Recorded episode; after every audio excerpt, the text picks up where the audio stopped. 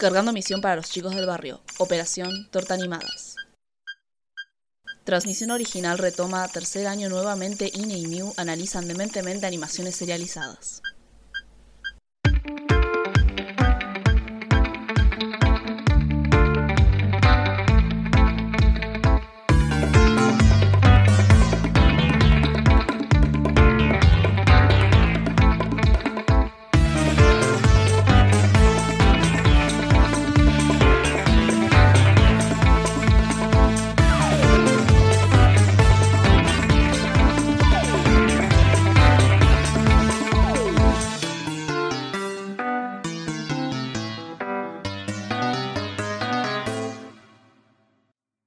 Acá iniciamos nuestra tercera temporada.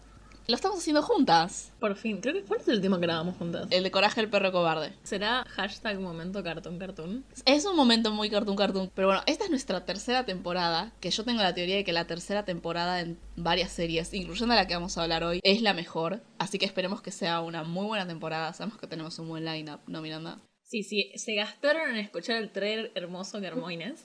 Sabrán que hay un par de cosas que algunas personas me dijeron que ya adivinaron de algunas de series que vamos a hacer. Pero sí es nuestra butch era, porque ¿con qué capítulo vamos a empezar la tercera temporada? Ok, ok, ok. Siempre estamos desorganizadas. Primero tenemos que explicar quiénes somos para la gente que nos está escuchando por algún motivo por primera vez. Sería muy bueno si arrancan con este episodio porque va a haber un nivel de demencia bastante grande que creo que es bastante apropiado a cómo funcionamos. Somos Torta Animadas, somos un podcast donde hablamos de dibujitos animados, desde diferentes ángulos. A veces nos vamos mucho con el análisis, a veces solamente nos cagamos de risa sobre algún tema, pero hablamos de caricaturas y animación en general. Somos sus presentadoras. Miranda. E inevitable. Ese va a ser mi chiste de esta temporada. Y en este... Me enoja bastante porque yo no puedo hacer chistes con mi nombre. Ine es solo literalmente el principio de un montón de palabras. Exacto. Y por eso va a ser inevitable, porque era inevitable que hagamos este episodio simplemente lo era, que es sobre los chicos del barrio. Los chicos del barrio, también conocido como Codename Kim's Next Door, es una serie animada creada por Tom Warburton, conocido también como Mr. Warburton, productor de los Muppet Babies, también trabajó en Pecesuelos, trabajó en Pepperán, varias cosas. Esta serie fue hecha bajo la producción de Cartoon Network Studios y Curious Pictures entre los años 2002 y 2008 y fue distribuida por Cartoon Network y HBO Max. Está compuesta por seis temporadas de tres episodios de 22 minutos aproximadamente, en su mayoría divididos en dos segmentos de 11 minutos, pero también tiene dos pilotos, que son Kenny and the Chimp y Operación No Pee in the Ool. También tiene tres especiales. Uno es una película, otro es un especial con las sombrías aventuras de Billy Mandy, que ya hablamos en la primera temporada, y otro es el final de temporada de 44 minutos, Operación Relato o Interviews. Tiene también una gran cantidad de actores de voces bastante, bastante conocidos. Tenemos a nuestra querida Chris Summers, que hace de, bueno, de Cree. Y el número 5. Y el número 5. Dee Bradley Baker, que hace el número 4. Dee Bradley Baker también hace de APA y de un montón de bichos. Todo lo que sea bichos en animación es Dee Bradley Baker. ¿Y acaso lo metieron haciendo un acento australiano? Sí. Bueno, Gray Griffin de Lisle, que hace de Lizzie. Después Trastron, que hace de Mushi. Lauren Tom, que hace el número 3. Y, por supuesto, el infaltable. El... Todos lo conocen por este rol. Tipo, es la razón por la cual es famoso. Por supuesto, Mark Hamill, conocido como Capitán Sticky Bird o ¿cómo sería en castellano? Barba pegajosa. Barba pegajosa. Es el único rol por el cual la mayor parte de la población mundial lo conoce. Al menos yo. Al menos sus. Y mis experiencias son universales. Claro, claro. Eh, vos y sus sobrinos. Y sus sobrinos. Podemos abrir con eso antes de hablar sobre los chicos del barrio. En una entrevista a Mr. Warburton, él contaba que Mark Hamill, que participó claramente por su rol más conocido como el Capitán Barba Pegajosa a los chicos del barrio, una vez estaba con sus sobrinos que eran muy chiquitos y él estaba como, hey, yo soy este personaje de Star Wars y los nenes estaban como, esto es irrelevante para mí. Y después ve que están viendo los chicos del barrio en la tele y les dice, che, ¿saben que yo hago la voz del Capitán Barba Pegajosa? Y los nenes están como, no, no puede ser. Y esos nenes eran yo. Y esos nenes eran Inés del pasado. Exacto. Pero, Pero bueno, es una buena anécdota para abrir con lo que sería la temática inicial de esa serie. Sí, que es la infancia. Para quienes no lo sepan, Los Chicos del Barrio se trata sobre esta organización llamada Los Chicos del Barrio o KND, que es una organización de niños que se encargan de combatir contra la tiranía adulta. Tiene un tono bastante fantasioso, tienen herramientas, combaten supervillanos y usualmente están basados alrededor de temáticas vinculadas a la idea de la infancia y de la edad. Y es una serie que realmente me ha acompañado efectivamente desde todo el trayecto de la infancia y la adolescencia y mi ahora y eterna adultez. A mí en particular es una serie que claramente me gustaba bastante, no me impactó tanto como a vos, Inés, pero porque... Me gusta igual que eso decís muy seguido de un montón de series. Bueno, sí, qué sé yo. Pero esto es otro nivel, ¿ok? Espera, el otro día estaba circulando, momento eh, redes sociales, estaba circulando tipo cuál es tu ballena blanca de la cultura popular. La tuya no sería la serie barra película que nunca se hizo de KND. No sé lo que es una ballena blanca, ¿me lo explicas? Eso que estás añorando que siempre quisiste que pasara, pero nunca se terminó por hacer. Ah, sí, sí, los, los Galactic Kids Next Door o paren a los Galactic Kids Next Door. Sí, vamos a hablar de eso un poco más para el final porque es algo más de cierre. Pero sí, sí, tranquilamente podría ser eso. Porque obviamente la serie tiene seis temporadas y esos especiales de los que Y una película. Y una película. Seis temporadas y una película. Em, pero podría haber seguido o por lo menos, después, después vamos a explorar bien ese tema, ¿no? Pero digamos, es una serie cuyo final deja abierto para lo que sería una posible secuela de serie. Y que hoy en día, que garpa mucho los revivals, no ha garpado todavía. Es raro, es raro como fenómeno. Pero por fuera de eso. Bueno, voy a tirar rápido, porque gran parte de la gente a lo mejor no sabe lo importante que es en realidad este episodio, lo ambicioso que deseamos abrir la tercera temporada con este episodio, que es el historial que yo manejo con los chicos del barrio. Para empezar, por fuera de que estaba obsesionada en la niñez con un montón de caricaturas, incluyendo a los chicos del barrio, también fue una de mis primeras palabras con F en DeviantArt. Me gusta que tipo fandom sea como una palabra censurable, pero DeviantArt no. Estás blanqueando tu teoría oscura. Sí, sí, definitivamente. Fue una de mis primeras palabras con F en DeviantArt, justo, justo antes de Homestuck, que este año se cumplen 10 años de que leído Homestuck, así que imagínense. Y por fuera de eso, siempre fue algo que tuve bastante presente, y eso hizo que para cuando entrase en la universidad, ambiente adulto, institucionalizado, prisión, académico, elitista, bla, bla, bla, bla, bla, bla, dijese, ya fue, voy a hacer un seminario que no corresponde a mi carrera y voy a hacer una monografía de 19 páginas sobre esta serie. El punto es que una vez que terminé de hacer esa monografía, para la cual ya me había revisto KND varias veces, terminé tipo presentándolo en un foro de académico de animación que se hace cada dos años en Córdoba, que se llama el Anima Festival. Al cual yo totalmente me colgué como con este proyecto de torta animadas. Miranda me acompañó porque yo odio viajar, necesitaba mucho apoyo emocional. Y a mí me encanta viajar y no hacer absolutamente nada y no arriesgar absolutamente nada. Es decir, estar ahí tipo grabando. Y nada, sí, hice una monografía analizando a los chicos del barrio desde la perspectiva de eh, los elementos estéticos y narrativos que constituyen el discurso de la lucha antagónica de clases entre los chicos del barrio, bla, bla, bla, bla, bla, bla. Y termina siendo tipo... Lo está tirando muy para abajo, pero es realmente excelente, chicos. No le crean a Inés. Y terminé tipo haciendo también, bueno, la exposición así oral ahí en 2019. Pueden encontrar el ensayo si lo buscan, pero por fuera de eso, creo que eso puede explicar en primera instancia el nivel de demencia. La otra es solamente mi testimonio de este año 2022 y el hecho de que yo estuve reviendo esta serie ahora para el episodio ahora y simplemente no puedo tener, y lo intenté, juro que lo intenté, pero no puedo tener una relación normal con esta serie. Para mí es increíble porque, no sé, es como yo creo que lo aprecio, por fuera de, que a vos te puede llegar a dar cringe y vergüenza ajena, porque a todos nos pasa eso con las cosas que nos apasionan, me parece muy importante reconocer que claramente no puede ser normal como esto, pero no es un no puede ser normal de forma negativa, sino no puede ser normal. Estamos todos muy felices porque va a ser un buen capítulo. Pero bueno, además de haber hecho todo eso, vamos a empezar a hablar un poco sobre la serie y tipo un... Lo voy a decir, no, que no te dé cringe que lo digan el de esta forma en el podcast, acuñaste un término para hablar de esta serie y que ya citamos en un capítulo anterior, creo. Sí, el de, de 12 Forever. Y que probablemente vamos a volver porque en realidad dijimos que es la temporada Butch, pero en realidad sería más la temporada de meta infancia, me parece, que es el término. Sí, La temporada de la metainfancia. La idea de la metainfancia. La metainfancia es un término que utilicé para describir un fenómeno dentro de los chicos del barrio que se puede encontrar en exactamente otras tres series que son 12 Forever, Rugrats y ahora yo diría, yo podría argumentar que en Cradle of the Creek hay metainfancia, efectivamente. Para hacerlo en términos simples, una cosa es ver a un niño en la tele y asumir, bueno, eso es un niño, porque se ve como niño, porque el personaje se lo presenta como niño. Y otra cosa es un niño que dice, yo soy niño, ¿por qué? 12 Forever, Rugrats, Cradle of the Creek están constantemente y activamente definiendo qué es lo que significa ser niño para ellos. Es una categoría que entonces deja de ser una representación pasiva, es decir, el espectador lo ve y dice, es un niño, sino que al mismo tiempo el espectador ve a un niño que está asignando valores culturales a la idea de lo que es el niño y por ende se separa la idea del niño como categoría etaria y se le agrega un factor cultural que por cierto siempre está visible en la idea del niño. Esto es algo que voy a hablar constantemente. El niño, eh, la niñez, la infancia es una categoría tanto etaria, entre comillas, natural, como lo es cultural. Lo que hacen estas series y lo que hace la metainfancia es poner en evidencia el rol activo de la cultura dentro de la construcción de la infancia en sí.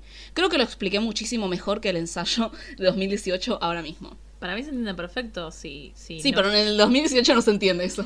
Yo, yo lo entendía bien, yo lo entendía bien, tal vez te jodí mucho con que me limitaras la diferencia entre... Por eso, porque, a ver, una serie que tiene como, ni como protagonista a los niños, siempre va a hablar de la niñez. Entonces, ¿cuál sería la diferencia entre una serie que habla sobre un niño y una serie que tiene como metainfancia como temática principal?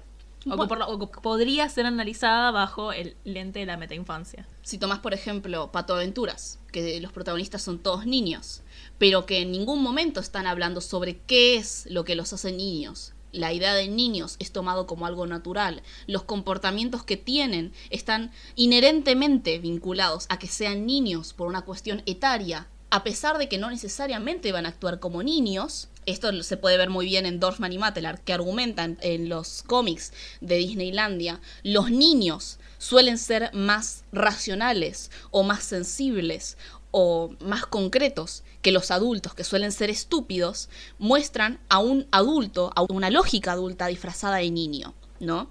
Y eso es algo que se va a ver en muchas caricaturas, sobre todo en las pedagógicas, sobre todo las que son para los más chicos, porque el objetivo ahí es educar al niño con los propósitos de los valores adultos. Entonces vas a tener valores adultos dentro de un niño. Por el contrario, vas a tener a otros niños de caricaturas ficticios que van a representar valores entre comillas infantiles. Lo que yo estoy argumentando con el contexto de metainfancia es que son estas series que contienen simultáneamente y de forma muy muy explícita esta simultaneidad entre lo biológico y lo cultural. El niño es simultáneamente una edad biológica porque crece, porque representa, entre comillas, ciertos desarrollos biológicos entre lo cognitivo, todo esto entre comillas, de lo cognitivo, de lo físico, de la edad de estar vivo, pero al mismo tiempo todo lo que estamos asignando a la infancia también está construido histórica y culturalmente por lo que consideramos infancia. Y se pone en evidencia en estas series. Se pone en evidencia en 12 Forever, que la pasa mal por estar creciendo.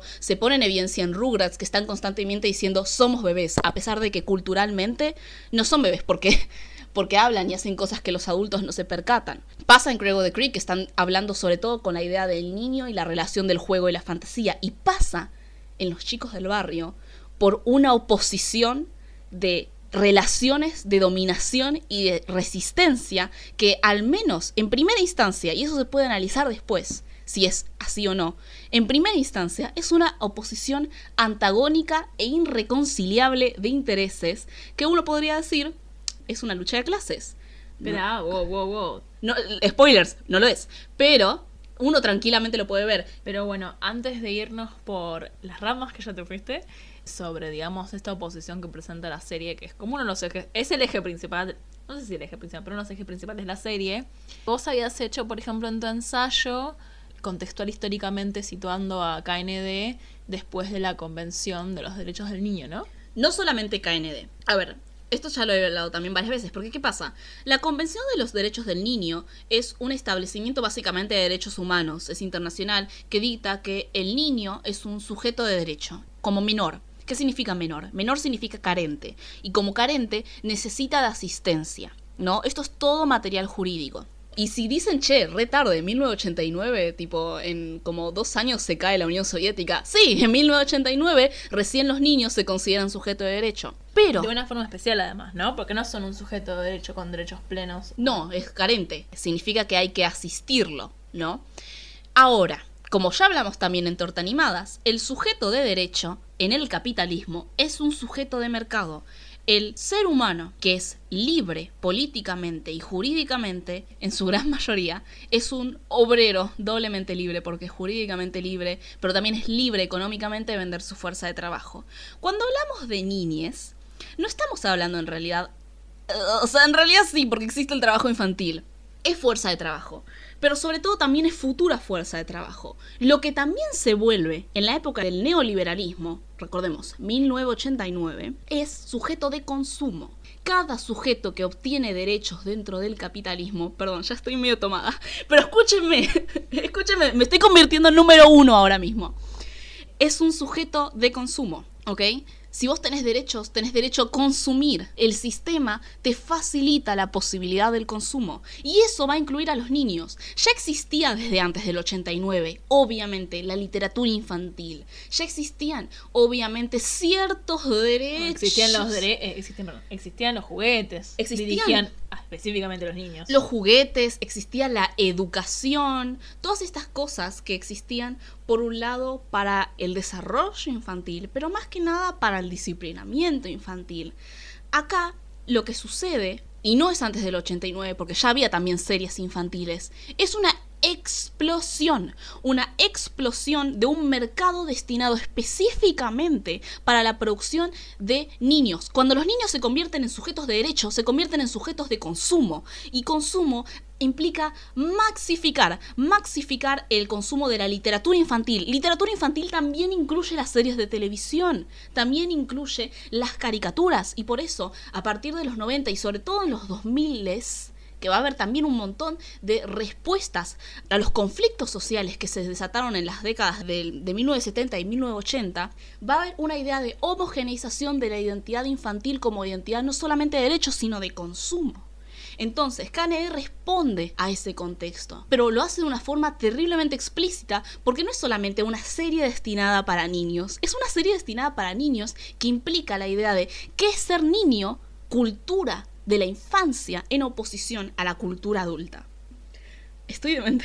O sea, te diría en primera instancia que sí, pero después vos ves la serie y lo ves claramente reflejado en la construcción de el conflicto principal que es niños versus adultos y tipo como dijiste vos esa cultura de lo que es el niño cómo se construye qué es un niño dentro del universo y ahora vamos a hablar particularmente de los niños principales que son los del sector B y también otros personajes niños y después cómo se construyen los adultos en general, en particular en un capítulo específico que es Operation Archive, que en cierta forma te muestra el, mito de creación de los adultos y las oposiciones que la misma serie te dice no se pueden en algunos capítulos te dice que no se pueden reconciliar. reconciliar los dos lados y después en otros no, en otros te dice, bueno, sí hay excepciones, pero es eso, es una construcción de, digamos, un binarismo opuesto entre lo que es un niño y lo que es un adulto y es la temática principal de la serie, entonces no estás loca. gracias, gracias por decirme que no estoy loca. Por tomar muy en serio esta serie. No, bueno, yo creo que importa bastante. Y de, de, adulto te importa bastante más, porque después, tal vez de niño te llama por algunas razones, pero de adulto pensás. Obviamente no, no te sentís identificado con el conflicto principal de tipo, ay, soy un adulto ahora, sino decís tipo, che, los niños no son realmente así porque no existe tipo una organización infantil, pero hay cierto conflicto entre niños adultos que se construye metafóricamente a través de ciertos elementos dentro de la serie, que después uno lo ve incluso en la vida real. Con esto no estoy diciendo abajo el adultocentrismo. es un término muy cringe, perdón, chicos. Es que no es una cosa de que es un término muy cringe. Con lo que acabo de decir sobre la convención del niño, el término adultocentrismo no se puede considerar como esta idea de que se prioriza al adulto sobre el niño. No porque no haya abuso infantil, no porque no haya explotación infantil, no porque el niño no sea explotado hoy en día, pero el sujeto niño eh, como derecho jurídico existe a partir del 89. Por ende, del 89 hasta hoy en día no hay más atención al concepto de niño. ¿Entienden? Tipo, la idea del adultocentrismo, como esta idea del rechazo al niño, queda corto, queda corto porque el niño como categoría se le está dando absoluta atención desde el capitalismo. Ahora, ahora, ¿qué atención implica eso? Esas cosas hay que preguntarse cuando se habla sobre la liberación infantil, no la idea de si nos interesa al niño o no, porque créanme que al capitalismo le interesa al niño, pero un tipo específico de niño, identidad de consumo. Hay que entender qué se habla cuando se habla de adultocentrismo, no es solamente nos interesa más el adulto que el niño protección. ¿Qué, ¿Qué, es esa protección, no? Tipo, es una protección dada desde el Estado capitalista. Es una protección dada para garantizar el mercado de consumo. Y bueno, que corresponde a el momento en el cual se decide que el niño es un sujeto de consumo y de derecho, pero no realmente, que también se empieza a definir realmente lo que es el niño. Y que corresponde justamente a que la misma serie está constantemente definiendo de qué es o no es un niño. Podemos hablar un poco de esto hablando del sector B. Yo creo que está bueno esa distinción que hiciste muy buena entre que número uno, que es el líder, el pelado, que se parece a. Digamos, digamos, nombremos ahora para sacarnos de encima los parecidos, la canción de parecidos que tendría número uno. El Indio Solari. El Indio Solari, Foucault. ¿Tenemos alguno más? Cualquier pelado que tenga anteojos de sol. Cualquier pelado que tenga anteojos de sol, sepan eso. Número dos, número tres, número cuatro serían tal vez los personajes que representan más ciertas características, digamos, tradicionales querría decir, no sé si Más, más culturalmente asociadas a la idea del niño. ¿Por qué? Porque son más, entre comillas, infantiles. ¿Qué es lo son que arquetipos de niño. Claro, son arquetipos de niño. Encapsulan la idea del juego. ¿no? Que es algo que tenemos muy asociado al niño. Y que me hizo reflexionar mucho, no esta serie, sino Crego de Creek. La idea de que el adulto ya no puede jugar. Momento sincero, tipo, para mí Torta Animadas es un poco un juego es este momento en el cual podemos hablar como si fuésemos presentadoras de radio. Y medio que lo somos, porque eso es un podcast, pero se siente como un juego. Pero es eso, para el niño el juego es más natural. Entonces 2, 3 y 4 van a encapsular más esa idea del juego. Número 2, juega al detective, le gustan los superhéroes, le gusta la tecnología, pero encapsula toda esa idea del juego. Número 3 es el exponente más grande. ¿Por qué? Porque le gustan una franquicia de juguetes que son los simios arcoíris. Es medio inocente, representa eso. El número cuatro es esta idea más impulsiva, más irracional, cero consecuencias, pura acción que pueden tener a lo mejor los niños, de una forma un poco más agresiva. Ahora, eso no es una cosa inherente a los niños, es una cosa cultural que nosotros entendemos como niños. Nosotros los vemos a ellos y decimos, claro, son niños. Lo que va a distinguir Inés de 2018, porque yo tengo unas críticas Inés 2022 tiene unas críticas a Inés 2018. Pero lo que va a decir Inés 2018 es la diferencia entre la categoría niños y la categoría KND. KND es la organización, es la actividad colectiva y organizada de la niñez contra la tiranía adulta.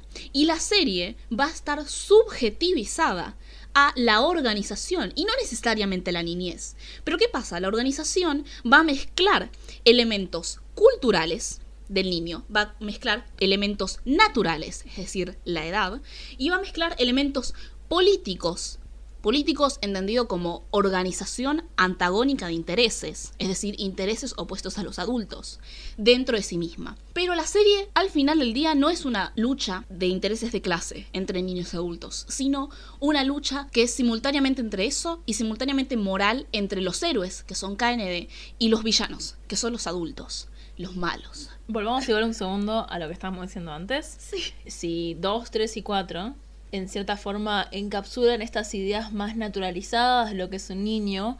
1 y 5, si bien tienen sus momentos en los cuales persiguen ciertos fines más infantiles, sí uno con su relación con Lizzie. Y también a veces cuando huye o llora, hacen esas cosas, ¿no? Sí, y cinco con su particular interés con los dulces.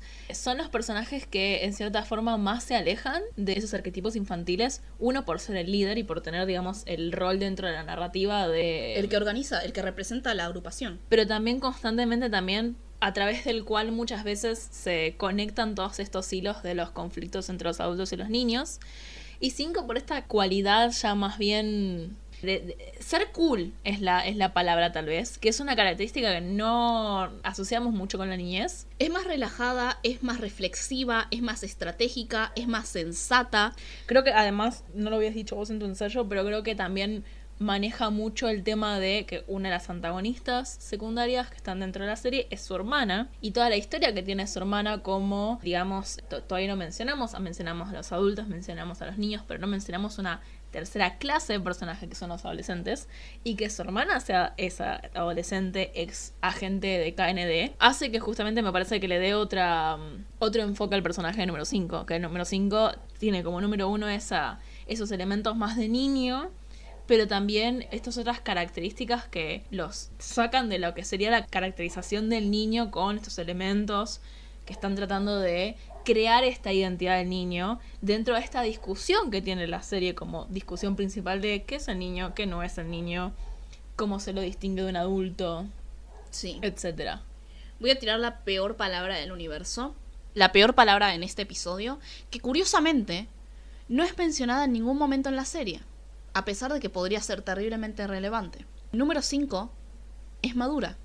En ningún momento se habla de madurez e inmadurez dentro de la serie de los chicos del barrio. Madurez e inmadurez, uno podría argumentar que es una categoría social. Eh, inherentemente, la idea de madurez e inmadurez está asociado a la idea de edad. Y sin embargo, no es mencionado en ningún momento dentro de la serie. Porque mencionarlo implica poner aún más en evidencia que el conflicto entre niños y adultos, entre los chicos del barrio, no es solamente una cuestión natural, sino también cultural.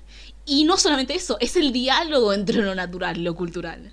Yo creo que todavía no mencionamos algo que tal vez no sepa la gente que no vio la serie o que no la ve hace un montón, que es que el momento límite entre la niñez y la adultez está puesto por un límite muy fijo, no es un límite subjetivo, sino que es un límite fijo que es la edad de 13 años. En inglés sería 13, es la primera edad que empieza a usar el término teen o adolescente. Y yo creo que la misma serie haciendo tanto foco dentro de este límite completamente arbitrario, que hasta incluso la misma serie en el capítulo de Maurice me molesta que para mí Maurice es un hombre muy gay y no era suele ser gay en la serie, pero bueno, no importa tema aparte. la serie haciendo tanto foco en ese límite completamente arbitrario de 13 años, creo que en cierto punto pone en duda esa categoría esencialista biológica y, e inmutable Biopolítica. e inmutable de que eh, las edades o las formas de ser están determinadas específicamente por tenemos un límite biológico y de temporal. Sí, es muy interesante el tema de la decomisión. Cuando los chicos del barrio, organización ultra secreta, mundial, no solo mundial, porque su base está en la luna, cumplen los 13 años, ya corren un riesgo. Yo sí voy a hablar igual de esto en el ensayo, que es la idea de que hay ciertos medios que poseen KND como organización, es decir, los niños organizados como clase de niños contra los adultos. Los adultos van Pero a... acá nos metemos ya de lleno, digamos, en lo que sería la distinción que hace la misma serie. Que Sí. después cuestiona también, ¿no? De la diferencia entre la, digamos, clase niñez versus la clase adultez. Exacto. Los niños van a poseer una cosa, y solamente una cosa que los adultos no poseen, que es la infancia, que es la edad, cosas que los adultos no pueden poseer físicamente. Por otro lado, KND como organización de niños va a poseer dos cosas más. Por un lado, la tecnología 2x4, que son las herramientas que obtienen a partir de elementos caseros para organizarse, ¿no? Desde armas hasta información, hasta mecanismos de protección, lo que sea. Eso es ya parte de la fantasía del universo de los chicos del barrio. Por otro lado, organización e información de organización. Hay una conexión, hay redes de solidaridad, hay redes de resistencia. La información es un medio que poseen los chicos del barrio que es valioso y que los adultos en ocasiones van a tratar de conseguir porque saben que es algo que les da ventaja. ¿Qué tienen los adultos? ¿Qué es esta cosa que les da poder sobre los niños? Recuerden que todo esto también es una metáfora para las relaciones de poder. ¿Dónde se van a encontrar los medios dentro de los chicos del barrio? Bueno, Operación Archive, que es de la temporada 3, que habla sobre la creación de los adultos, va a dar un poco de indicios sobre esto. Inés de 2018 va a enumerar tres cosas. Va a enumerar, por un lado, el monopolio de la violencia doméstica, que es el más importante de todos, y que uno podría comparar metafóricamente con la violencia estatal. ¿Por qué? Porque es el monopolio de la violencia legítima. En este caso, la idea de que un padre puede pegarle a un niño. Los niños no pueden pelear, según Operación Archive, con la idea de que un padre puede pegarles. Por otro lado, van a tener otros elementos. La producción de los juguetes, que es algo que los niños van a querer, pero no pueden obtener porque no tienen dinero. Y si quieren dinero, tienen que hacer tareas domésticas para ello. Y si se rebelan contra ello, les pueden pegar. Monopolio de la producción de juguetes. Y por otro lado, monopolio de la producción de todo. Inés de 2022 va a hacerle una crítica a Inés de 2018. Esto es muy gracioso. sí, pero. A ver, ¿cuál es la crítica? Que los adultos no tienen la producción de todo, tienen el monopolio del consumo. Los adultos controlan qué puede consumir el niño no, no, solo qué se produce, sino qué puede consumir el niño en el universo de los chicos del barrio y cómo se distribuye. Los heladeros dentro de los chicos del barrio no pueden darle helados a los niños. Los adultos van a tratar de apropiarse de caramelos, de gaseosas, de juguetes, de cereales. Y no es solamente apropiarse, es apropiarse y que los niños no puedan consumirlo en los chicos del barrio, la lucha es una lucha por el consumo de elementos mercantilizados asociados a la niñez.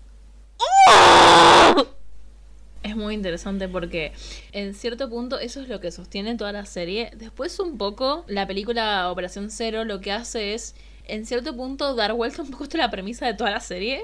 Porque como decís vos, para mí la serie te plantea que tienen el monopolio de lo que pueden o no consumir los niños por esta autoridad inherente que se cuestiona y no se cuestiona al mismo tiempo porque obviamente no se va a dar vuelta y porque la serie tiene que seguir, la serie, tiene que tener un argumento, tiene que tener un conflicto, pero siempre va a haber resistencia dentro de lo que pueden o no consumir los niños, pero el especial este particular de la Operación Cero lo que hace es darte un segundo lore en el cual los niños terminan siendo en un principio fuerza de trabajo, lo cual es muy interesante porque uno de los primeros operativos que conocemos históricamente dentro del canon de la serie es el agente cero. El agente cero se revela ante papi. no me gusta decir esto. Es su padre, pero ¿qué pasa? Tipo, también tenemos a padre, que es el hijo de papi. bueno, papi. Eh, por favor, no quiero un audio mío de papi nada más. Papi, que es justamente el que tiene la, el dueño de las fábricas de tapioca, que emplea trabajo infantil a la cuento viejo del siglo XIX inglés. Muestra toda esta historia de antes los niños eran fuerza de trabajo, dejan de serlo. Porque encuentran el manifiesto comunista. Porque encuentran el manifiesto comunista. Camarada. Pero mm, después dentro de la serie hay una, dentro de la serie, dentro de este especial hay una divergencia en la cual papi vuelve, por favor, no decir papi, y encuentra como nueva forma de subyugar gente, volver los zombies viejos, es este es un especial que contradice un poco todo lo que estuvimos diciendo, pero es parte de la serie. La serie hace, te mete ciertas premisas que respetan casi toda la serie y después un especial en particular te las da vuelta por la idea que tiene el particular de ese episodio, de ese especial, tipo te las contradice. Pero en general, en términos generales, sin tener en cuenta este especial, eso es lo que decís vos, es los niños no pueden decir que consumen, es más, se les obliga a consumir muchos capítulos en los cuales te sentís identificada verduras. Sí, sí, sí, sí, sí. Las verduras son el enemigo. Entonces, es eso, como decís vos, monopolio del consumo, en el cual además, tipo, la serie se queda en este conflicto interno que nunca se va a solucionar realmente. La, serie misma te plantea que es un conflicto que va a existir para siempre, a pesar de que hay ciertos adultos que pueden llegar a ser incluso aliados. Nunca se plantea, obviamente, porque tiene que seguir habiendo un conflicto en la serie, que los niños produzcan sus cosas. Siempre va a ser este conflicto interno entre la clase que posee los medios para obligar a la otra clase a consumir ciertos productos o no poder consumir estos productos y que esa clase oprimida que genera toda una organización mundial igual digamos, ¿no? Es oprimida pero también tiene una gran demostración de resistencia pueda en cada episodio, en casi todos, digamos violentar esta, esta noción de que solo puede consumir ciertas cosas. Generalmente siempre se ganan ellos. Y en ese sentido, No en las primeras temporadas. No en las primeras temporadas, pero en cierta generalidad sí, porque de nuevo lo que íbamos a ir, que vos ya dijiste, adelantaste antes, es que es un conflicto entre clases, pero termina muchas veces siendo un conflicto entre héroes y villanos. Y por eso al final siempre tienen que ganar los héroes. Y no termina siendo tanto un conflicto como un conflicto real entre una clase oprimida y una clase opresora. Sí, pero también no hay que olvidar que es una serie de los 2000 y una característica dentro de las series de los 2000 es la idea de que es divertido. No olvidemos que es una caricatura y las caricaturas tienen que ser divertidas. Es divertido que el protagonista se equivoque o pierda. Y es algo que sucede a menudo. Y sobre todo con número uno. Es como la paranoia de número uno hace que quede mal porque flashea que son cosas dentro de su conspiración cuando en realidad solamente estaba siendo paranoico. Y eso es gracioso para el público. Es como, ajaja, pensó que era una cosa seria, pero en realidad no. A medida que avanza la serie, a partir de la temporada 3, cuando KND deja de ser el sector B y pasa a ser KND, Organización Mundial, ahí sí empieza a tomarse más en serio todo lo que dice número uno. Pero bueno, sí, esa es la parte seria de los chicos del barrio. Creo que podríamos hablar un poco más de la serie en sí, sin tratar de hablar sobre todas las implicancias políticos, sociales, culturales que hay con la relación de la infancia. A menos que quieras decir algo al respecto. No, podemos atarlo con comentarios posteriores, pero yo creo que ya dimos un panorama general de eso. Curiosamente ya hablamos de, en general, niños, sin hablar de personajes más allá del sector B. Hablamos de adultos, podríamos hablar un poco más de villanos, pero no mencionamos todavía un grupo de personajes o un un personaje grupo que en cierto punto yo no le daba bola cuando era más chica y ahora en mi rewatch me pareció como excelente, que es los de la otra cuadra. ¡Lo! Crecer es solo tenerle mucha pena a los de la otra cuadra. Sí, me da mucha pena los de la otra cuadra. Creo que tipo haber visto KND a los 8 años y después haberlo visto a los 12 y después a los 16 y después a los 18 y después a los 23 es que creo que en esta rewatch que hice, creo que nunca me sentí más deprimida viendo esta serie. Y sobre todo por la idea de los de la otra cuadra. Los de la otra cuadra son estos villanos recurrentes. Solo única mención, el diseño es excelente. El diseño es excelente. Son traidores de clase. ¿Por qué? Porque son niños que aspiran a ser adultos. Ese es el punto de ellos. Son encantadores. En inglés, la palabra es delightful children from down the lane. Son esta idea del niño idílico que no genera problemas al adulto porque es sumiso a todas las cosas que ordena. Son disciplinados. Y es terrible porque también está el tema del villano principal que encapsula la idea de la adultez, que es padre, que es sin duda un padre verbal e incluso físicamente abusivo con sus, entre comillas, hijos, porque no son sus hijos, son el sector perdido Z, que era una guerrilla de los chicos del barrio. Vamos a hacer un comentario aparte. La serie hace sin ser otras series que hacen más comentarios sobre la clase. Creo que hay cierta cosa para notar de que los niños de la otra cuadra sean los más chetos. La palabra es chetos. Son, chetos, Son los chetos. viven en una mansión. Viven en una mansión, pero además visualmente son los más chetos y todos los otros personajes no tienen esa, digamos, pinta. Pero bueno, ese conjunto de cosas que uno no veía cuando era más chico, o tal vez otros las veían y yo no lo veía, pero eso de notar, tipo, en los de la otra cuadra tenés este tema de traidores de clase, que es muy bueno, pero también esa completa empatía con todo el concepto de abuso infantil y además el abuso cíclico, porque ay, me va a hacer decir no papi, pero el padre del padre, papi,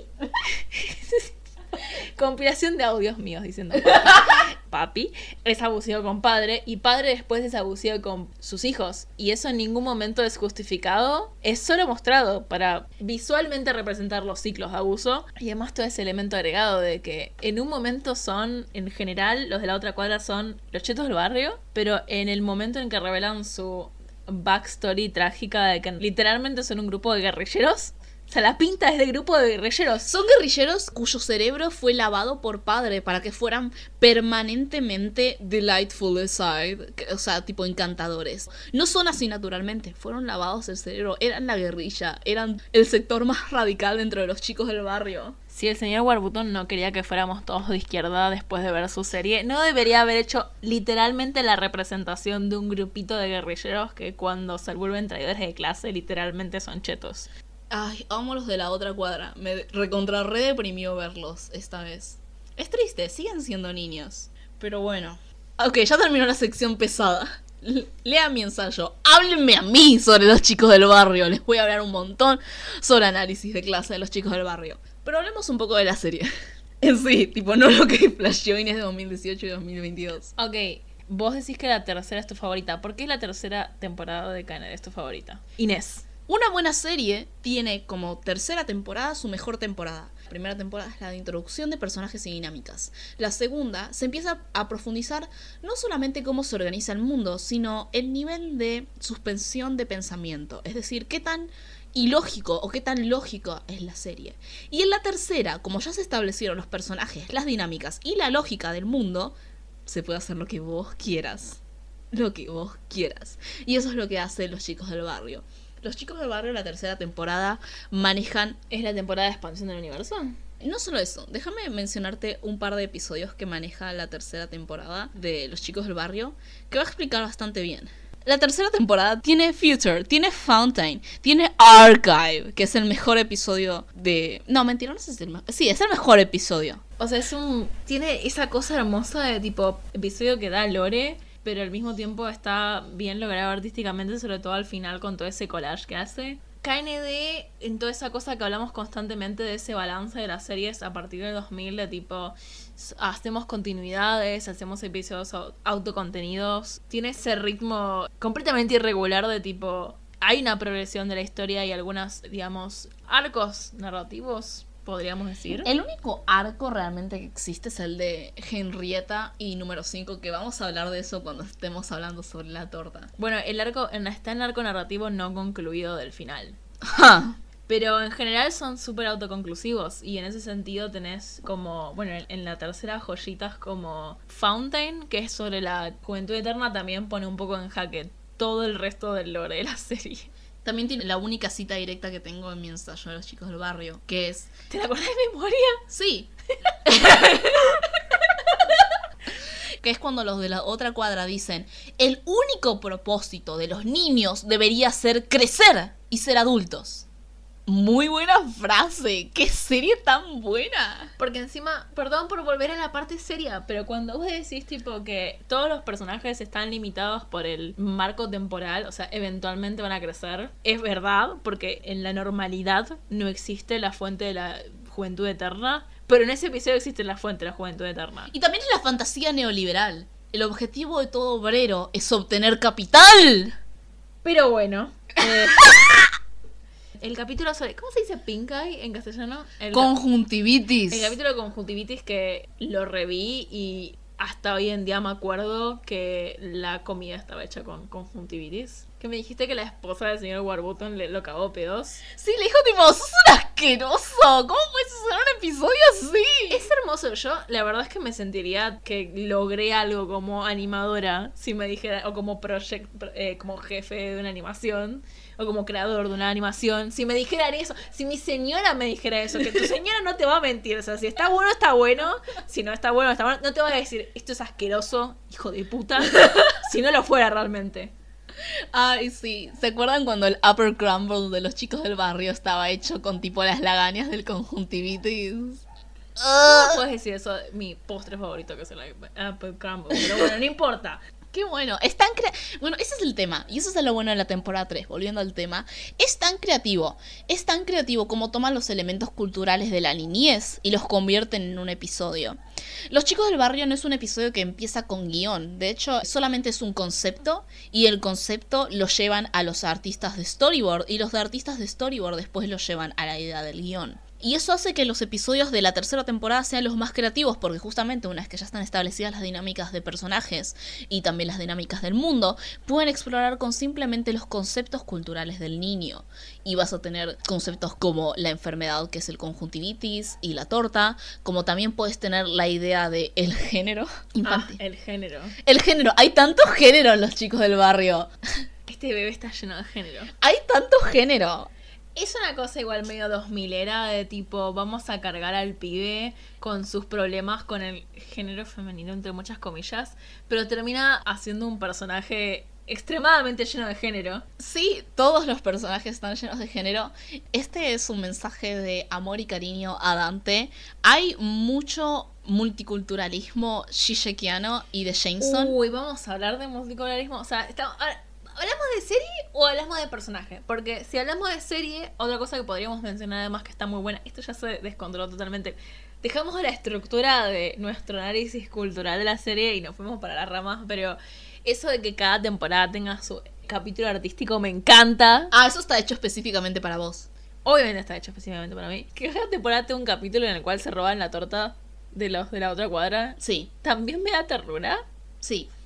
Hay dos tipos de episodios consistentes en cada temporada, que son el episodio artístico y el episodio de la torta. ¿Qué es el episodio de la torta? Voy a ir primero por eso porque es lo menos importante. El episodio de la torta es un episodio en el cual los chicos del barrio del sector B trata de robarle la torta a los de la otra cuadra, que como son cinco, festejan su cumpleaños cinco veces en un año. Y ellos tratan de robarle la torta y siempre fallan. Y después está el episodio artístico, que hay uno en cada temporada, que es un episodio me encanta esto, tipo es una cuestión de producción esto, que es donde básicamente pueden experimentar, es un episodio experimental dentro de la misma serie y me encanta eso dentro de un episodio de una serie porque se siente como muy orgánico y muy genuino y muy artístico. O sea, es lo que pensás, esto es lo que podrían hacer. Está bien, las series generalmente tienen una estructura general porque en general se tiene que escribir en estructura porque es más fácil. Pero es lo que decís, wow, si realmente tuvieran la libertad de poder crear la serie que quieren, no sé si todos los capítulos serían así, pero más capítulos serían así. Hacen el típico capítulo de tipo sin diálogo, que es el de la mosca. Sí. Está de los distintos estilos. ¿Cuál más me falta? Archive, después Food Fight, todo el episodio es como una especie de episodio musical de metal. Me encanta que sea una canción de metal. Podrían haber hecho cualquier otro tipo de género de canción y sin embargo dijeron no, vamos a hacer un Capítulo para los metaleros. Después está el episodio The Love, que es un episodio, una referencia de West Side Story.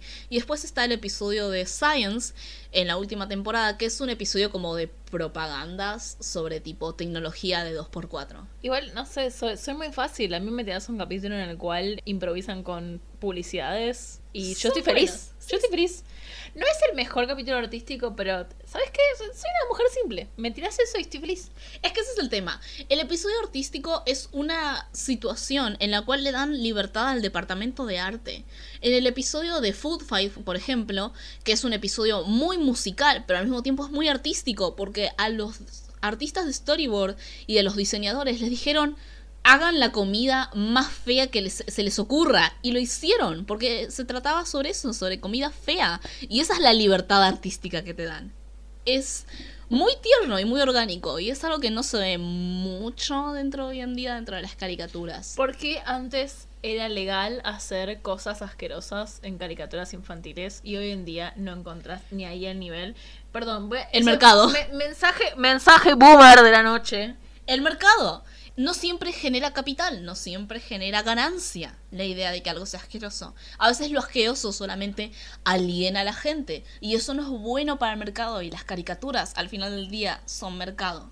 Podríamos hablar un poco ahora de los personajes, sobre todo porque mencionaste lo del multiculturalismo y... Ah, este bebé tiene tanto multiculturalismo adentro. Está en el momento ideal de la historia de las caricaturas para hacer ese tipo de inclusión de distintos personajes, todos muy distintos, que representan cada uno distintos tipos de niños de distintos tipos de lugares. Y es muy marcado, es muy marcado la diferencia y no es...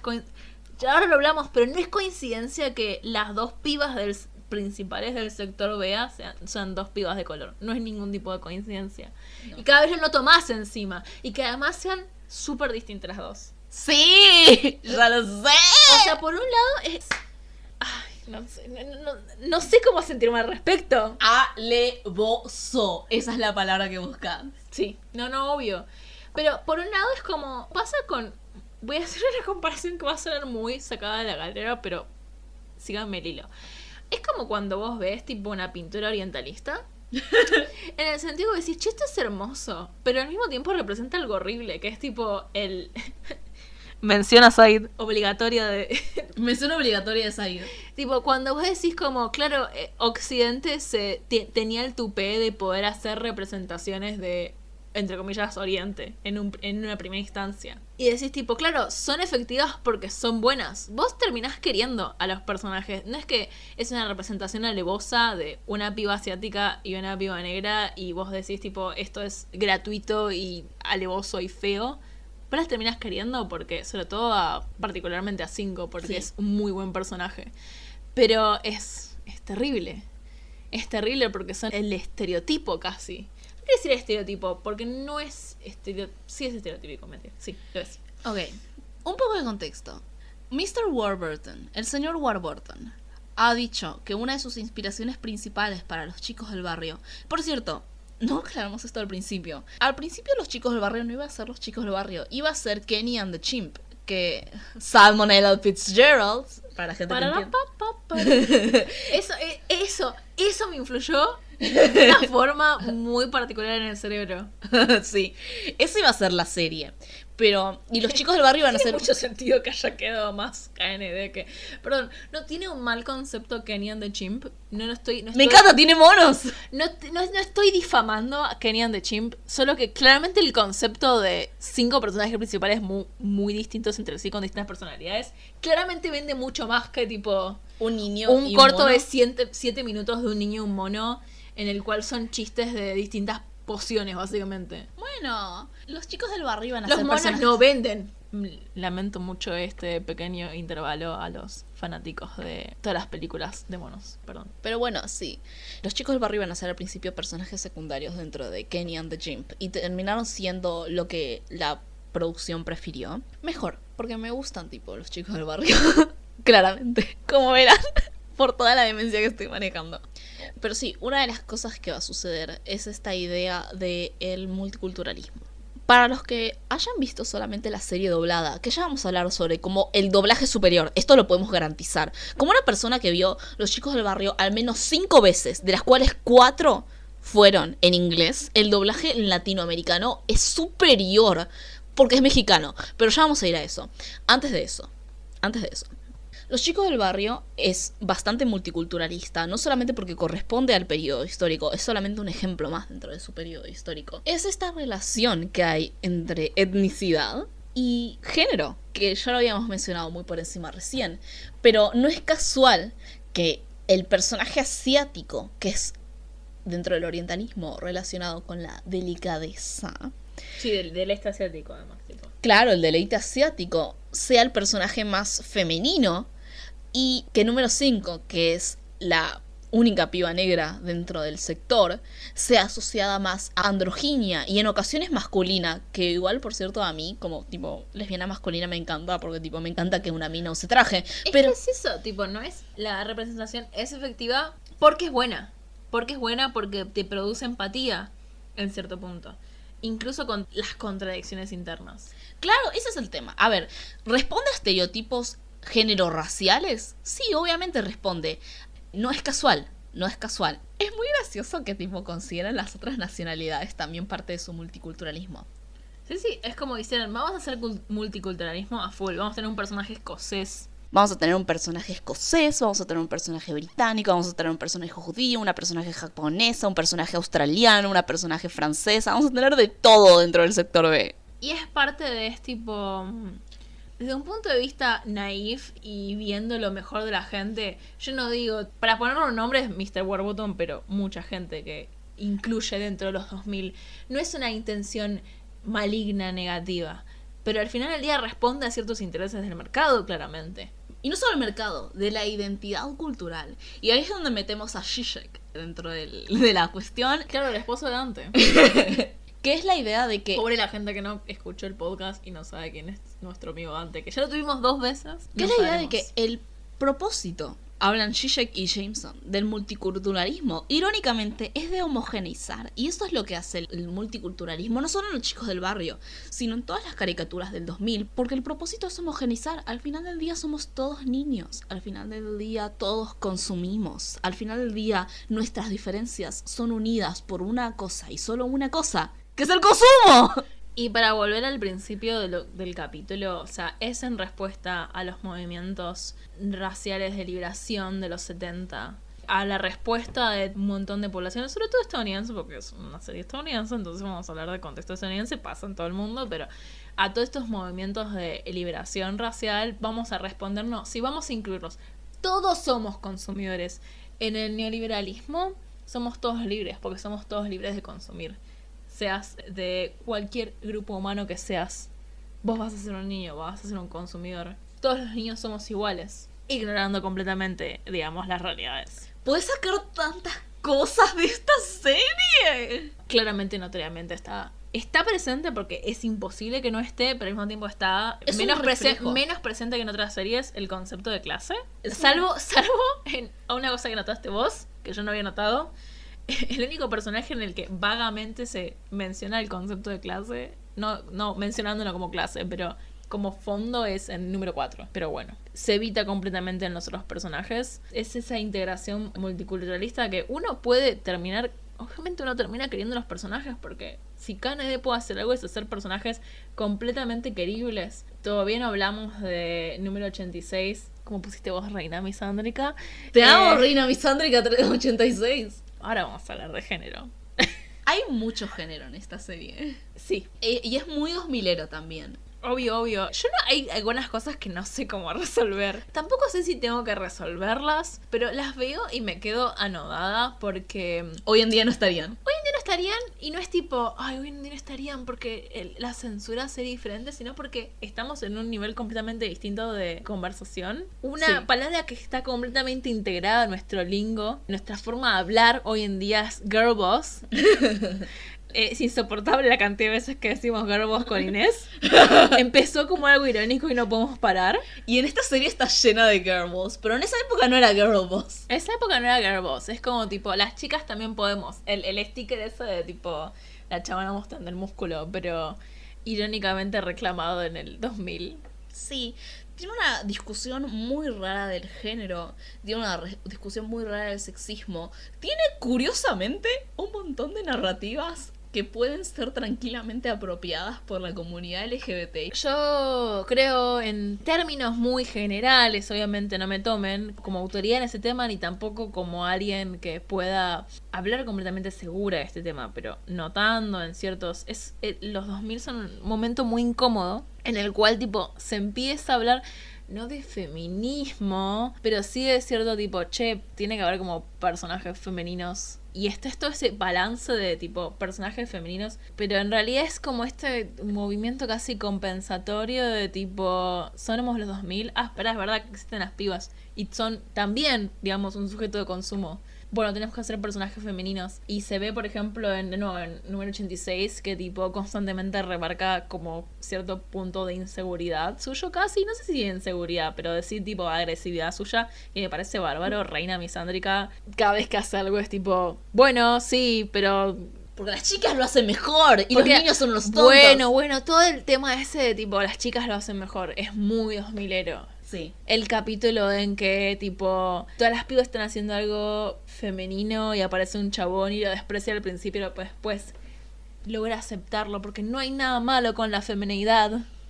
Pero al mismo tiempo también hay episodios en los cuales lo femenino es como inferior, como el episodio de Futuro, en el cual número 4... No sé cómo deconstruir ese episodio. no sé cómo deconstruir ese episodio, así que solamente lo vamos a contar. Expertos en género, por favor, vengan a nuestra ayuda. ¿Cómo deconstruir el episodio de futuro? El episodio futuro, número 4, es enviado a un colegio pupilo de niñas. Tipo un internado, ¿no? Un internado de niñas, número 4. Sin ningún tipo de explicación. Es enviado un Punto, punto, punto. es, es enviado a un internado de niñas, en el cual descubre que la directora es una niña que utiliza un rayo feminizador para transformar a todo lo masculino, no solo a los niños, a lo masculino en niñas.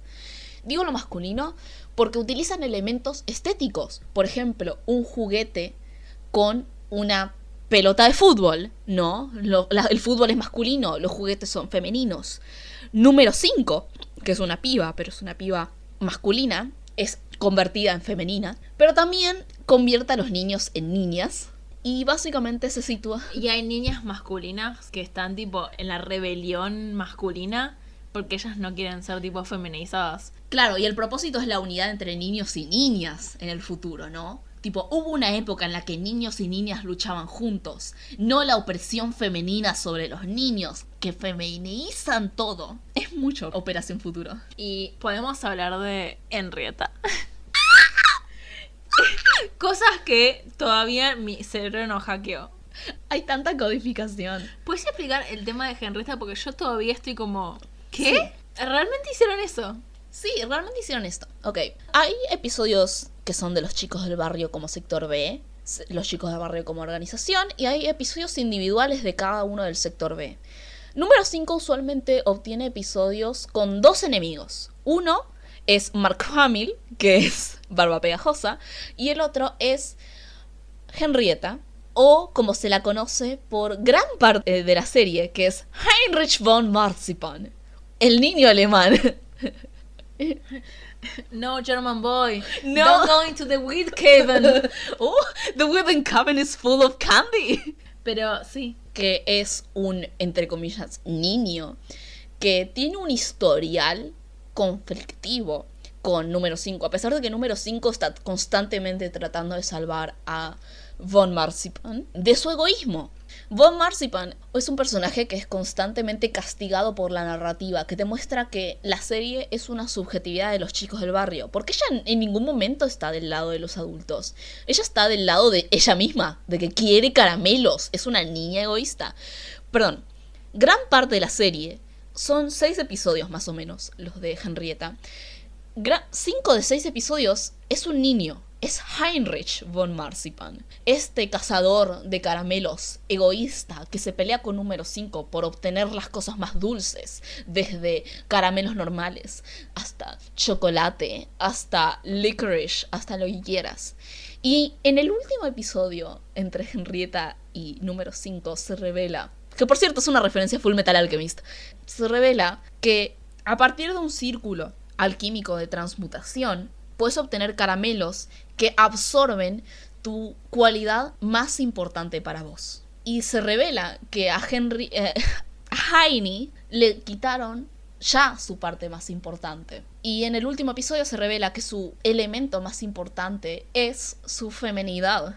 Y se revela que Heinrich en realidad es Henrietta von Marzipan. Después aclaremos que es una serie de los 2000, les hacen un chiste medio Ambiguamente transfóbico. ambiguamente transfóbico, digámoslo así, que es tipo número 4 diciendo, che, está re buena esa mina, y después todo diciendo tipo, "Mm", y bueno, queda ahí como muy incómodo, pero tiene esos momentos la serie que es como, Juega mucho con el género.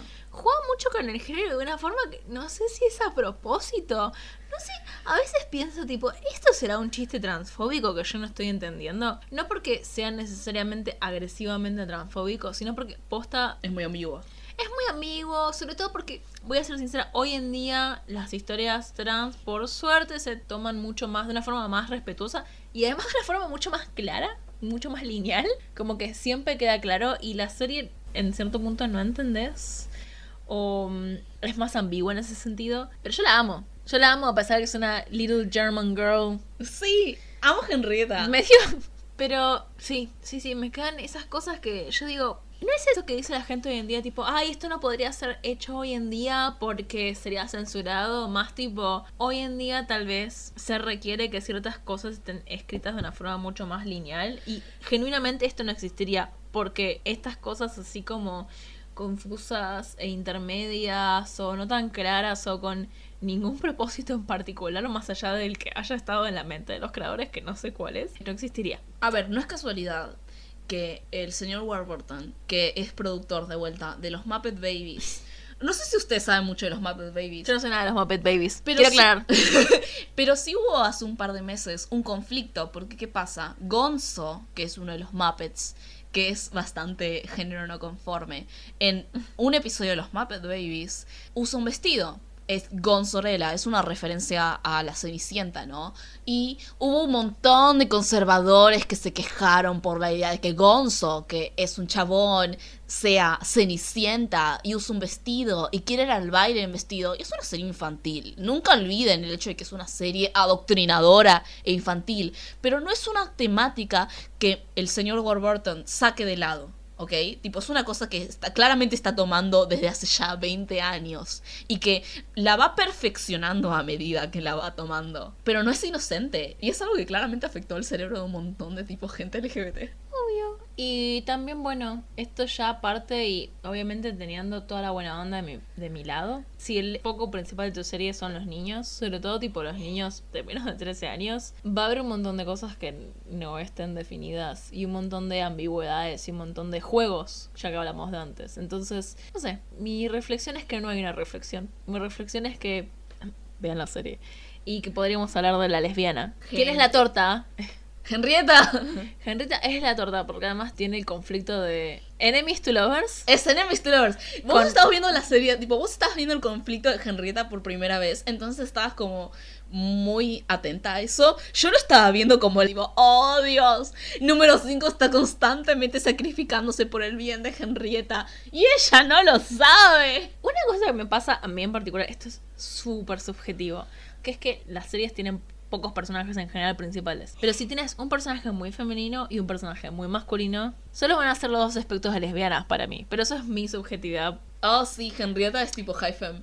high fem. Y tipo, número 5 con todas las cosas que se pueden llegar a decir de tipo coding, racializado, jodido y todas esas cosas. Stud. La amo. Aparte no demuestra interés por ningún chabón, quiero aclarar. Así que estoy validada por O el sea, canon. No, o sea, en Operación Relato, que es el final de la temporada, implican que se casó con número 2.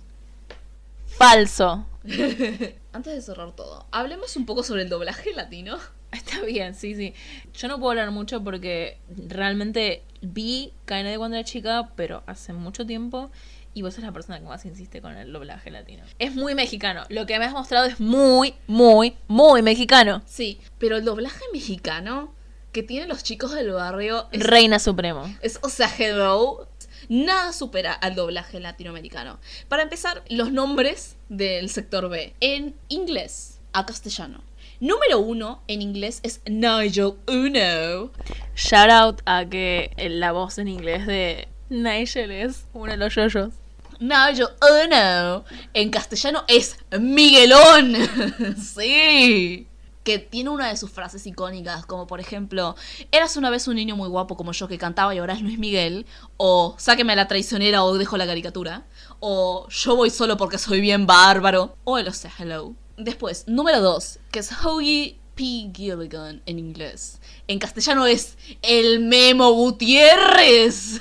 Cookie Sunbun. Número 3, en castellano latinoamericano, es Cookie Cute. Bastante normal ese.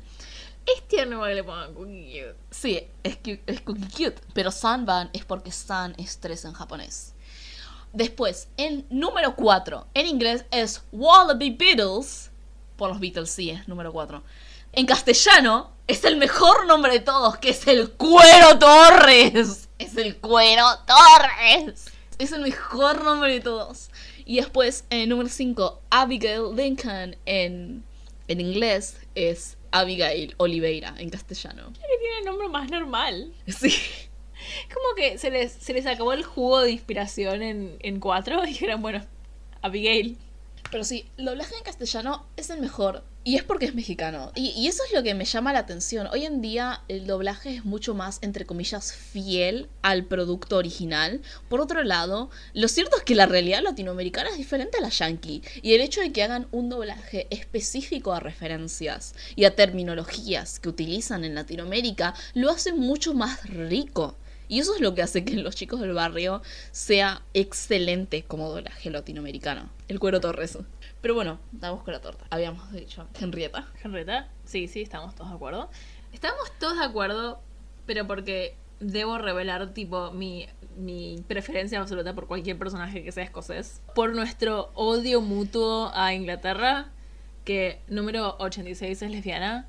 Porque además es misándrica, o sea, tipo, tiene todos los componentes de cualquier personaje asignado lesbiano en los 2000 que es que es misándrica, absolutamente misándrica. El comentario de tipo, igual tengo un conflicto con que 86 es lesbiana, porque Porque es misándrica. no porque es misándrica, porque es tipo, yo no diría que es policía, porque no es policía, pero es medio policía. A ver, son todos- simbólicamente. No, pará, son todos guerrilleros. Son todos guerrilleros, pero tipo que sea la decomisionadora Es, una- de la Comisión de Seguridad. No sé, es distinto. Pero sí la amo. Sí la amo porque es escocesa y porque es misándrica y en ese sentido es lesbiana. No hay discusión. Hay tipo escenas en las cuales tipo le dice a varios pibes que tipo les parecen lindos y los pibes están como lo suficientemente lindos para que no nos dé comisiones y O sea, está para, como que no nos para que no nos borres la memoria. y ella está como no ni cerca. Y después vos tenés tu, tu ex favorita. No sé si tu ex favorita. ¿Cómo que mi ex favorita? Número 362. ¿Cómo que mi ex favorita? ¿No era que era tipo tu favorita cuando eras chica? Y lo sigue siendo. No, mis favoritos siempre van a ser el sector B. Yo no entiendo cómo puede ser tu favorita, honestamente. Voy a, voy a sincerizarme en este momento del podcast. ¿Es la líder de los chicos del barrio? Ok, como ninja es buenísima, pero como girlboss le falta algo. Pero vos porque la ves como girl boss, yo la veo como la líder de los chicos del barrio. Vos pensá en el concepto de los chicos del barrio. Es una organización de intereses de los niños. Y ella es lo más alto de lo más alto, a un máximo nivel. Y está constantemente sacrificándose por ello. Incluso en contra de su propia experiencia de niñez. Solo puedo bancar que sea una, uno de esos memes de tipo WLW y MLM Sí. con uno. Sí, sí, sí, sí. Son realmente la unión gay chabón gay, chau, lesbiana. Sí, sí, son la unión gay lésbica por los derechos de los niños. Tre- número 362. Raquel Mackenzie, Rachel Mackenzie, la líder de todos los chicos del barrio. Es una mina porque feminismo y girl boss. Y es uno de mis personajes favoritos, sí. Y bueno, y cualquier personaje que le haga la voz Chris Summers no puede ser heterosexual. Obviamente. Eso es lo único que digo. obviamente. Y bueno, no hablamos de Lizzie Devine, pero yo solamente quiero decir que seguramente si vieron los chicos del barrio cuando eran chicos, a lo mejor Lizzie les parecía insoportable. Cuando creces te das cuenta de que Lizzie tenía razón y que número uno, por más de que me encantan las escenas en las cuales número uno la quiere y re- expresa amor, tipo me parece muy tierno que esté como muy enamorado de Lizzie, no se la merece. Y no es que Lizzie no merece número uno. Número uno no se merece una novia como Lizzie. Él simplemente está muy comprometido con la lucha de clases de los chicos del barrio y no le presta atención a su novia. Y Lizzie merece mejor. Es un buen personaje, a pesar de que en el episodio en el que la introducen tratan de, trata de controlarle la mente a número uno. Feminismo es bancar a Lizzie Devine. Sí, en las buenas y en las malas. Las mujeres no son, son mujeres estaneables cuando hacen cosas buenas. Yo quería hablar un poco del último capítulo de los, va, el último especial de los chicos del barrio, porque hay algo que no me convence. ¿Qué es? O del último especial. Y después, además, vos me mostraste, no solo existe tipo un último, para los que quieran ver KND o hayan visto, pero algo quieran rever, no solo existe el último especial que es el de mm, Relato. Relato, sino también existe un Todo animatic, vigor. Sí, un animatic. un animatic hecho por Warburton y compañía de lo que podrían llegar a ser si les eh, dejaran hacer una revival de KND, que sería una expansión aún más del universo de KND a horizontes intergalácticos. Y todo el conflicto que queda al final, que es que, bueno, presentan al final de la serie todo este conflicto de, hablando de intereses de clase, muestran al final de la serie un conflicto en el cual hay un cierto grupo secreto de niños en los cuales no están en contra de algunos adultos que son malos, están en contra de todos los adultos. Sí, Y en cierta forma los plantean como más radicales, sin esas palabras, básicamente. sí. Y después presentan todo este grupo como un grupo que está afiliado con una versión intergaláctica de los chicos del barrio, en la cual tipo e- es seleccionado uno para ser parte de ese grupo in- intergaláctico de los chicos del barrio y queda ahí básicamente. No llegaron a ser más que eso. Ese es el conflicto que plantean para una posible segunda parte de KND. Que hay algo que no me cierra, no sé qué es. No sé si es que lo vi muy rápido, si es que tipo me parece que mm, a mí me gustaba más en particular que la el KND se quedara en la Tierra, no sé. A mí también. No, no, definitivamente. La quinta y la sexta temporada para mí es cuando baja el nivel de calidad de la serie porque empieza a centrarse menos, irónicamente, en la lucha de clases a medida que se vuelve global el conflicto. Pero hay una contradicción inherente entre el final de la serie de los chicos del barrio y el corto que está en YouTube, que se llama Paren a los chicos del barrio galácticos, que es la idea de que en el final de la serie, número uno se va al espacio para unirse a los chicos del barrio galácticos, porque supuestamente hay planetas en los cuales los adultos dominan, y no solamente dominan, sino que son como mil veces más fuertes super millones de veces más fuertes que en la Tierra. Los chicos del barrio galácticos y Prenden los chicos del barrio galácticos es un animatic que fue sacado en 2015 por el señor Warburton que plantea esa idea, que los chicos del barrio galácticos mintieron. No es que están tratando de frenar la adultez en otros lugares, sino que quieren destruir la Tierra por ser el único planeta que puede sostener una mayoría de adultos y tienen que recomisionar a todos los chicos del barrio, incluso los adultos y los adolescentes, para poder defender la Tierra. Esta es una idea en un animatic que se tiró, pero que nunca se llevó a cabo, a pesar de que es como el proyecto que más suelen sostener las pocas personas que hoy en día se acuerdan de ese proyecto. Incluso tipo se propone que sea tipo por Adult Swim, porque claramente es una cosa un poco más seria que los chicos del barrio, pero es absolutamente contradictoria. Es algo que hace comúnmente los chicos del barrio. A ver, y sigue en línea con... es una serie que salió hace más, de 10 años. Sí. Una serie que salió más de 10 años. Pretender que sea lo este año mismo... se cumplen 20 años desde que salieron los chicos del barrio. Claro, pero yo intento de pensar desde la última vez que salió Los Chicos del Barrio, 2008. Ponele que ponemos límite 2008 porque es cuando salió Interviews, es el último especial. Es una serie que salió hace 10 años. Sería ridículo pretender que tuviera la misma política, las mismas ideas, el No, mismo enfoque. Yo no digo que tiene que tener el mismo enfoque, tiene que ser igual. Igual de nuevo, es un animatic, no es una serie, no se retomó todavía, no va a haber una segunda temporada de una segunda versión de KND por ahora, pero no, Es tan bueno. El animatic va a estar con subtítulos dentro de la descripción, al igual que una serie de bibliografía. Pero sí, sí. fue una eh, jornada muy fértil, la verdad. Yo realmente podría seguir hablando de los chicos del barrio más y más. Y voy a seguir hablando. Es una serie que obviamente mi parte adulta le da cringe. Decir como que es algo que incluso hoy en día es importante para mí, para mi persona, que fue parte de mi crianza y que constituye una parte muy, muy importante de lo que soy hoy en día, de lo que pienso hoy en día sobre mí misma y sobre mis relaciones sociales con absolutamente todo el mundo. Como Homestead, son dos tipos, son dos pilares dentro de mí. Que por un lado es desde el punto de vista de un adulto que tiene que estar desapegado de todas esas cosas. Es como muy cringe decirlo, pero hoy en día lo digo con toda la paranoia del mundo, como adulto, ¿no? Incluso con toda esa paranoia, puedo decir que Los Chicos del Barrio constituyó una forma esencial sobre cómo me relaciono con la idea de crecer y con la idea de la infancia. Porque eso es igual lo que hace KND, tipo, te genera paranoia. Como una persona que no tiene esa relación tan personal, igual me parece una serie muy interesante para... Ya desde por sí te descoloca del lugar naturalizado de lo que es la infancia. No en una forma tal vez más contemporánea que sería explicitando tal vez justamente con pibes muy distintos a los arquetipos de niños, pero justamente reforzando esos arquetipos de niños al extremo y creando una organización de niños que constantemente hablan sobre qué es la niñez. Tal vez no tipo literalmente preguntándose de forma filosófica qué es la niñez, qué no es la niñez, sino tipo en este conflicto de la adultez.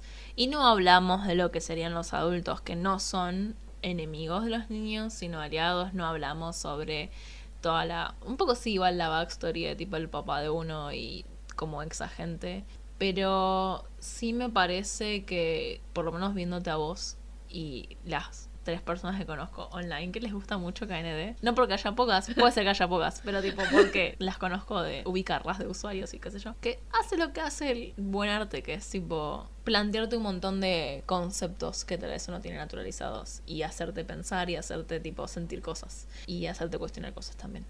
No necesariamente porque es lo que quieras, sino porque es lo que termina siendo. Y si no les importa ninguna de esas cosas, igual es muy linda. Igual es estéticamente muy, muy linda. Y es muy divertida, y es muy creativa, y es muy graciosa.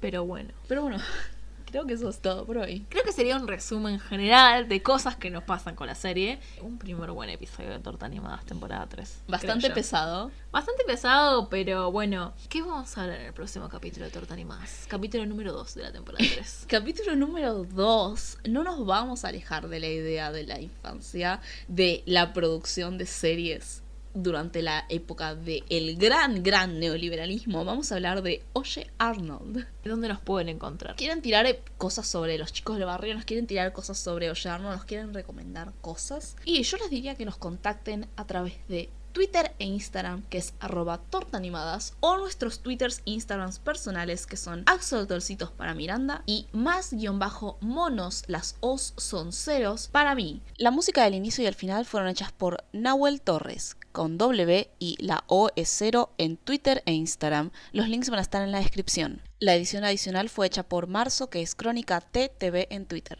Eso es todo. Hasta la próxima. Fin de la transmisión.